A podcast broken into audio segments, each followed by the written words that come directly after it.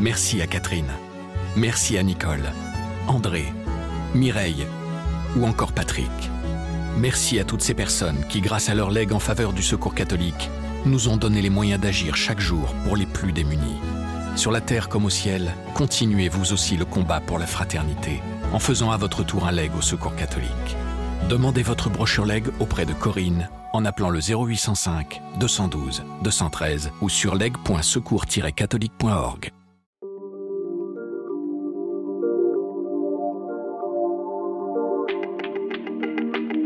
Moi, j'avais le choix, faire la traversée des Pyrénées, faire la traversée des Alpes. C'est bien tout ça, c'est bien. Mais il n'y a pas le poids historique et spirituel qu'il y a sur le chemin de Compostelle. Et donc, forcément, euh, c'est vers ça qu'on finit par être attiré.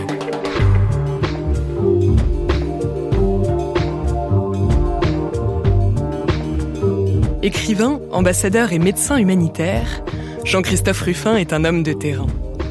Il s'est notamment rendu en Érythrée et aux Philippines pour des missions parfois périlleuses. En 2012, Jean-Christophe Ruffin a décidé d'ouvrir une parenthèse et de partir seul sur les chemins de Compostelle. Imprégné de culture chrétienne, mais non pratiquant, il a vécu ce pèlerinage comme un dépouillement de l'esprit. Je m'appelle Malotresca. Je suis journaliste à La Croix et j'ai rencontré Jean-Christophe Ruffin dans l'un des salons de l'Académie française. Dans ce podcast, des personnalités qui ont fait l'expérience du danger nous confient leurs grands questionnements spirituels. Vous écoutez la troisième saison de Place des religions.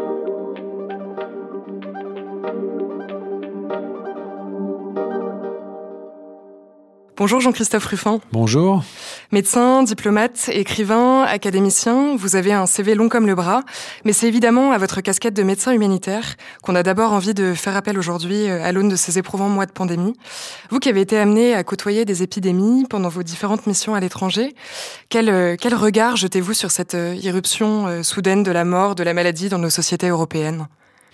Ben, c'est ce qui est le plus important, c'est votre dernier mot, c'est-à-dire la société européenne, parce que au fond, ce c'est pas une nouveauté dans le monde ces pandémies, mais c'est une nouveauté relative. En tout cas, c'est un retour euh, chez nous. Euh, pendant, on pourrait dire le demi-siècle passé, toutes les grandes catastrophes qu'on a connues, que ce soit les, les famines, que ce soit les, euh, les guerres, la plupart des guerres, les épidémies, tous ces cavaliers de l'apocalypse, si vous voulez, se, se déroulaient loin, c'est-à-dire ailleurs. Et puis, euh, depuis quelques années, euh, c'est pas seulement depuis cette pandémie d'ailleurs, ça a commencé aussi avec les attentats. Hein. la guerre est revenue vers nous, avec le terrorisme, etc. Et puis, euh, aujourd'hui, la pandémie. Donc finalement, pour moi, c'est un retour de l'histoire vers nous. Très tôt dans votre carrière, vous avez fait ce choix de vous orienter vers la médecine humanitaire. Qu'est-ce qui vous a poussé dans cette voie? Est-ce que vous l'assimilez à un terreau familial euh, ou de valeurs spirituelles ou humanistes euh, propices dans votre, dans votre existence? Alors le choix, moi, je, je l'ai fait euh, j'allais dire, déjà en choisissant la médecine comme, euh, comme étude. Parce que j'ai choisi ce métier en référence à mon grand-père. J'avais passé une partie de mon enfance euh, chez mes grands-parents, élevé par un grand-père qui était médecin, qui était aussi très engagé, qui avait été déporté pendant la Deuxième Guerre mondiale, qui avait fait la guerre de 14 en tant que médecin au front, etc. Donc pour moi, la médecine, c'était une, forme d'engagement. Et au fond, quand je suis arrivé, moi, à l'âge de pratiquer ce métier. J'ai pas trouvé vraiment cet engagement dans la pratique hospitalière parisienne, si vous voulez. Et je l'ai retrouvé au contraire ailleurs. Je l'ai trouvé autrement, euh, puisque c'était l'époque déjà lointaine de, de création de ces nouvelles ONG qu'on appelle sans frontières, si vous voulez, euh, et qui sont apparues au, cours des années 70, c'est-à-dire au moment où moi je, je, je, faisais mes études, je terminais mes études, et donc j'ai rejoint cette espèce d'aventure qui était au fond ce que j'attendais de la médecine.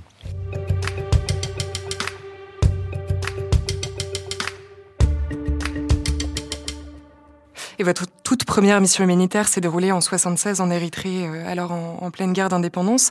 Vous avez toujours assumé aussi un certain goût du risque? Je pense que l'évaluation du risque, d'abord, elle est différente selon l'âge. Peut-être que quand on est plus jeune, on évalue moins le risque. On prend. On en a moins conscience? oui, enfin, en tout cas, on est plus volontiers. Euh, euh, prêts à s'exposer, euh, peut-être trop d'ailleurs. Moi, quand j'ai dirigé des organisations humanitaires après, j'ai toujours fait attention justement à ne pas mettre en danger des, des, des jeunes, que, parce qu'ils sont, ils sont souvent d'accord, mais enfin, c'est pas pour ça qu'il faut les envoyer au casse-pipe.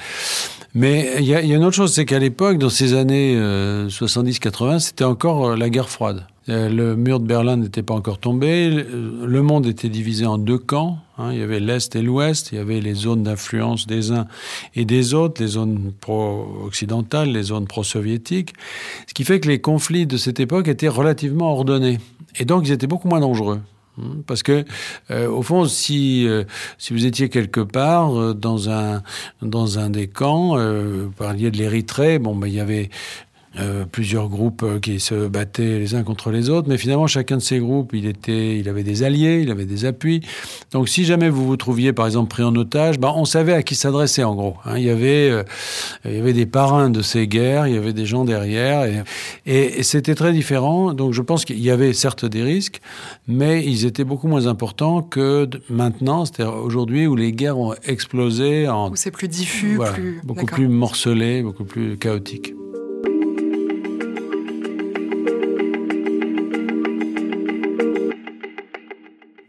Et la peur du danger ne vous a jamais freiné?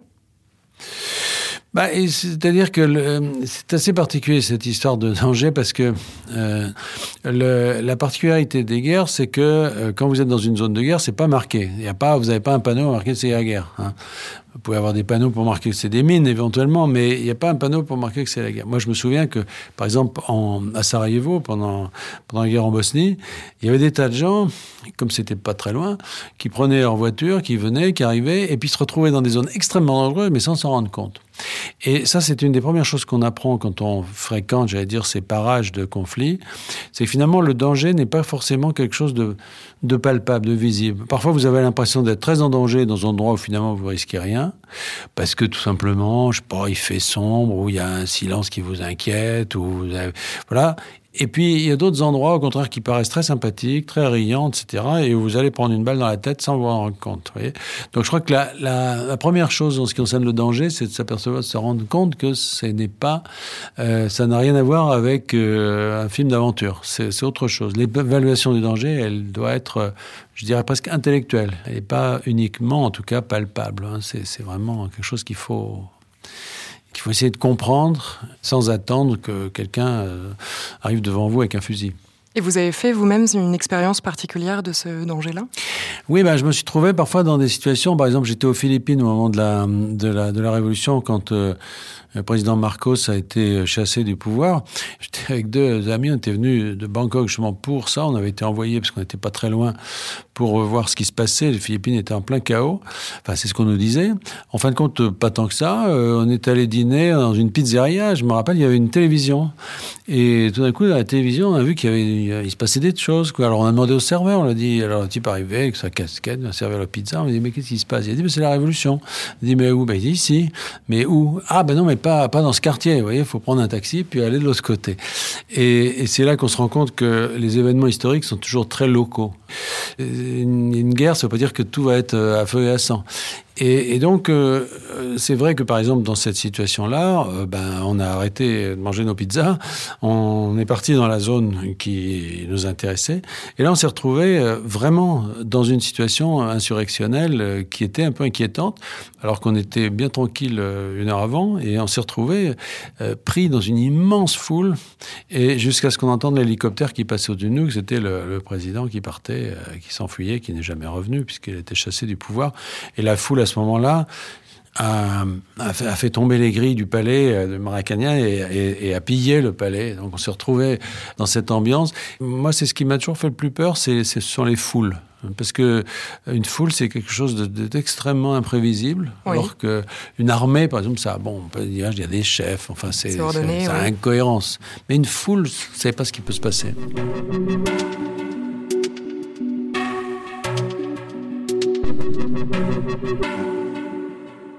Vous qui avez toujours eu euh, coutume d'être sur tous les fronts, de déborder de projets, vous avez décidé en 2012 de vous recentrer sur l'essentiel, de faire une parenthèse en partant marcher seul sur les chemins de Saint-Jacques. Et cette expérience, vous la racontez dans un best-seller euh, pareil l'année suivante aux éditions Guérin, qui s'appelle Immortelle randonnée, Compostelle malgré moi, Alors on vous a souvent posé la question, mais pourquoi malgré vous ben Parce qu'il euh, y a des gens qui euh, pensent à faire le chemin de Compostelle euh, pendant des années. Souvent d'ailleurs, ils ne le font jamais, parce qu'ils y pensent tellement qu'ils n'y vont pas. ils lisent tout ce qui concerne ça, etc. Bon, moi, c'est pas du tout le cas. Je me suis retrouvé, au fond, en rentrant, j'avais été ambassadeur pendant trois ans au Sénégal, c'est une poste très lourde. Je suis rentré ici, j'avais besoin de me désintoxiquer un petit peu des ordres de la, de la République. Bon, je ne suis pas tout à fait désintoxiqué, mais enfin, en tout cas, euh, j'ai essayé de, de, de, de vivre normalement. La meilleure façon de faire, c'est euh, une grande marche. Au départ, j'avais pas pensé faire celle de, de Compostelle parce que voilà, c'était une hypothèse parmi d'autres, je dirais. Mais le problème de, de Compostelle, c'est que quand on l'a dans la tête, euh, on finit toujours par, y aller, quand même. si on a le choix, hein, parce que euh, moi j'avais le choix, faire la traversée des Pyrénées, faire la traversée des Alpes, machin. Bon, c'est bien tout ça, c'est bien, mais il n'y a pas le poids historique et spirituel qu'il y a euh, sur le chemin de Compostelle. Et donc forcément, c'est vers ça qu'on finit par être attiré. Vous le décrivez d'ailleurs beaucoup dans votre ouvrage, cette espèce d'attrait mystérieux pour le chemin de Saint-Jacques. En même temps, vous assumez cette forme de perplexité qui vous a conduit à, y aller euh, effectivement. Est-ce que vous avez finalement trouvé ce que vous, ce que vous cherchiez en partant là-bas? Il y a une des phrases du livre qu'on m'a souvent euh, opposée. J'ai dit je, je, ne cherchais rien et je l'ai trouvé. C'est-à-dire qu'en fait, je cherchais rien au sens où, si vous voulez, j'avais pas d'idée préconçue sur ce que c'était. Sincèrement, je ne savais pas ce que c'était. Et j'ai trouvé ce rien, mais c'est un autre rien. C'est le rien intérieur, c'est le rien du dépouillement, si vous voulez. C'est, c'est le rien de un peu un peu bouddhiste, si vous voulez, de, qui, qui, à mon avis, est commun à beaucoup de ces pèlerinages euh, dans plein de religions différentes. Je pense que le pèlerinage en lui-même n'appartient pas à une religion. Alors il y a des pèlerinages, bien sûr, qui est organisé par telle et telle religion. Bien sûr que le pèlerinage de Compostelle est un pèlerinage chrétien, bien sûr. Mais le, au fond, je pense que ce qu'on éprouve en le faisant est un peu du même ordre que ce qu'éprouvent, par exemple, les pèlerins japonais qui font le, les, le pèlerinage de Shikoku, vous savez, l'île de Shikoku avec 88 temples, comme ça, qui font le tour de cette grande île.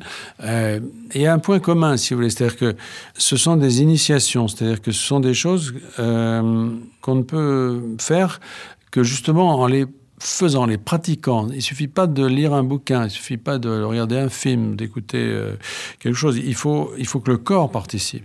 Dans le pèlerinage, le corps est en mouvement, c'est-à-dire qu'on souffre un petit peu, hein, euh, plus ou moins selon sa condition physique, mais bon, un mal un peu partout, des ampoules, enfin bref, c'est voilà, c'est pas, c'est pas non plus une torture, mais quand même, le corps est là, et, je pense que la première étape, ce que j'ai essayé de raconter dans le livre, c'est la transformation du corps. C'est cette transformation qui fait de vous une sorte de machine comme ça à marcher, qui vide l'esprit, qui vous déprend de plein de problèmes que vous avez, de plein de barrières aussi que vous avez, euh, et qui vous met de plein pied avec le monde et avec les autres. C'était aussi une volonté de votre part de faire une sorte de purge intellectuelle. Euh oui, oui.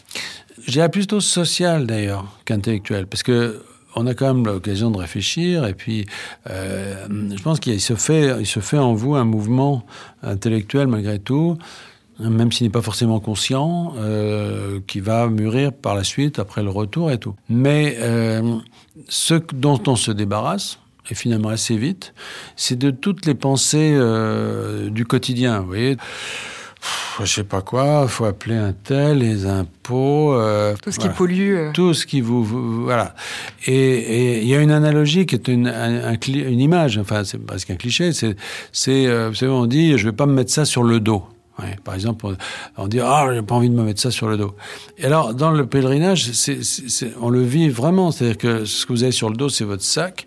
Dans votre sac, il faut mettre le moins de choses possible pour pas que ça pèse. Et dans votre esprit, c'est pareil, c'est-à-dire une espèce d'allègement, de dépouillement. Et, et ça, c'est la première phase.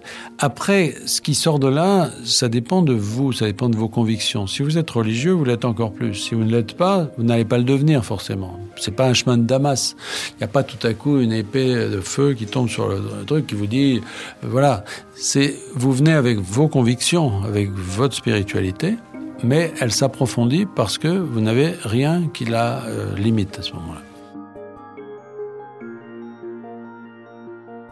Extrait du livre Immortelle randonnée, Compostelle malgré moi, de Jean-Christophe Ruffin.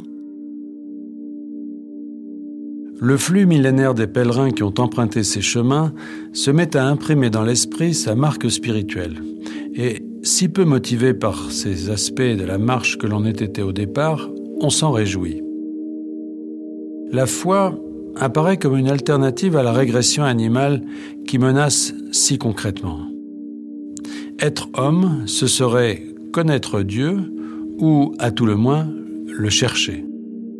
L'animal poursuit sa proie, l'être humain court après son salut, tout s'éclaire. Vous ne vous dites pas pratiquant, vous, mais vos ouvrages sont euh, dans un même temps pétris de culture chrétienne. Euh, on vous sent aussi fasciné par cette, euh, par cette religion. Est-ce que ce cheminement vers Saint-Jacques a engendré chez vous une métamorphose spirituelle? Oui, spirituel sûrement. Alors, moi, bien sûr, je suis de culture euh, chrétienne très, très, très enracinée même, puisque je suis né euh, et j'ai vécu mes, dix premières années au pied d'une des plus belles cathédrales de France. Pour moi, c'est même la plus belle, celle de Bourges. et si vous voulez, euh, je, suis, je, suis, très marqué par ça, très marqué par tout ce qui s'y rapporte, c'est-à-dire par, l'histoire de ce pays, de sa spiritualité, de ses, ses conflits religieux. Bon. Donc vraiment, ça, c'est mon armature personnelle, si vous voulez, mais historique. Après, la question d'être pratiquant ou pas, c'est autre chose. Euh, je pense pas, encore une fois, que le, le pèlerinage euh, vous amène forcément vers ça. Il m'a énormément questionné euh, sur certains éléments de, de foi, de, parce que vous ne, pouvez pas ne pas vous poser des questions d'ordre religieux puisque vous êtes entouré euh, sur le chemin euh, de monuments, d'étapes, de, noms, de, traces, si vous voulez, euh, d'une spiritualité chrétienne qui a été très forte. Ce que j'ai juste voulu dire moi dans le livre, c'est que au fond, ça n'est pas réservé aux, chrétiens ce pèlerinage, c'est-à-dire qu'il est beaucoup plus large. Vous avez des gens qui sont des chrétiens dessus, bien sûr, certains pratiquant, d'autres pas, mais vous avez bien d'autres choses. C'est d'ailleurs ça qui était tout à fait étonnant. Vous avez des gens, de, euh, vous avez des, musulmans, vous avez des bouddhistes, vous avez tout un tas de gens, euh, des gens qui viennent un peu partout. Vous avez des gens qui sont simplement des écolos, d'autres qui viennent pour trouver euh, l'âme sœur, voilà. Faire du yoga. Oui, voilà, c'est ça, c'est ça, ou le yoga, enfin n'importe quoi. Et au fond, tant mieux parce que ça veut dire que si vous voulez, cette spiritualité est plus vaste. Euh, et après, eh bien, il y a dedans des courants. Euh, mais moi, je voulais pas faire un livre religieux au sens où, si vous voulez, et c'est peut-être pour ça d'ailleurs qu'il a eu du succès ce livre, c'est parce que euh, il y a eu beaucoup de livres religieux sur le, pèlerinage. Et, souvent, d'ailleurs, ça empêche les gens d'y entrer parce que comme ils se disent non, mais c'est pas pour moi parce que de toute façon, je suis pas là. Alors que là, bah non, c'est pour tout le monde. Et puis après, ben vous vous trouverez votre chemin. Voilà. Vous vous attendiez à faire une telle expérience de l'œcuménisme en partant sur les chemins de Saint-Jacques? Pas du tout. Non, non, je, je, pensais, je pensais que c'était un chemin beaucoup plus euh, balisé, par la religion, euh, c'est-à-dire encadré par les paroisses, etc. Ce qu'il a été au départ, parce que, euh, enfin au départ, euh, il y a eu des périodes de renaissance, et notamment dans les années 50, quand, le chemin est revenu vraiment en activité, parce qu'il s'était un petit peu, il avait été un peu abandonné par certains, à certains moments. Et dans les années 50, il y a des paroisses qui ont organisé effectivement des pèlerinages très encadrés, avec des prêtres, etc. Donc moi, j'étais resté à ça. M'attendais plutôt à ça. Et, en fait, euh, j'ai trouvé bien autre chose, bien autre chose. Ça aussi, ça existe, mais bien autre chose.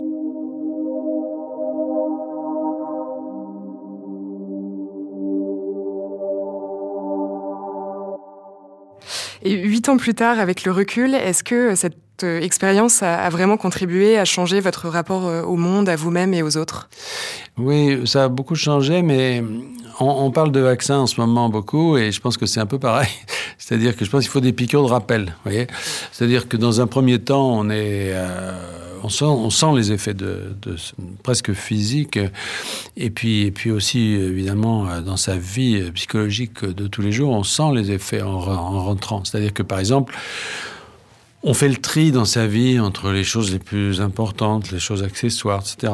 Mais malheureusement, le, toute la charge des choses sans intérêt, des petites obligations, euh, des, tout ça revient. Hein, ça revient et le, vous savez, le poids, une espèce d'alluvion ça qui se dépose sur vous. Et je pense que périodiquement, il faudrait pouvoir refaire le chemin. Donc vous seriez vraiment prêt à reprendre votre bâton de pèlerin euh, Oui, oui. Mais je vous je vous préviendrai pas, ni vous ni personne, parce que quand on fait ça, il faut vraiment le faire seul. Moi, j'ai vu, euh, euh, sans nommer personne, mais j'ai vu des gens euh, faire des très médiatiques, etc., et rester accrochés, pratiquement passer d'une cabine téléphonique quand ça existait à une autre pour faire des reportages ou des trucs. Il faut pas faire ça. Si on veut faire un pèlerinage digne de ce nom, il faut se faire oublier, il faut partir complètement. C'est-à-dire faut même pas emporter de téléphone. Hein. C'est ça le pèlerinage. Si on reste accroché à ce fil, on peut, on peut se, peut pas faire le vide. Le vide, il ne se fait que euh, en, reconstituant quelque chose qui d'ailleurs n'existe plus, euh, c'est-à-dire le fait d'être euh, injoignable, perdu.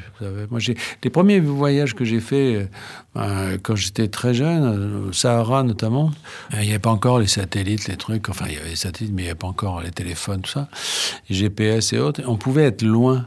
Mais être loin, c'est une impression qui était concrète, quoi. C'est-à-dire que vous arrive quelque chose, mais personne ne saura jamais que vous étiez là, quoi. Et, ça, c'est quelque chose que j'adore, et c'est peut-être ça que j'ai recherché aussi dans, l'engagement, dans l'aventure, voilà.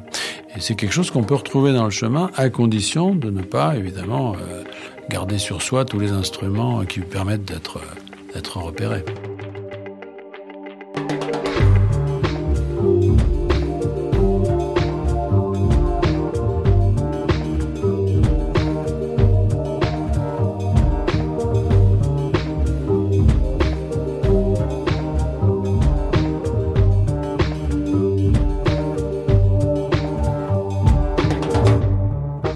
D'écouter un épisode de la troisième saison de Place des religions.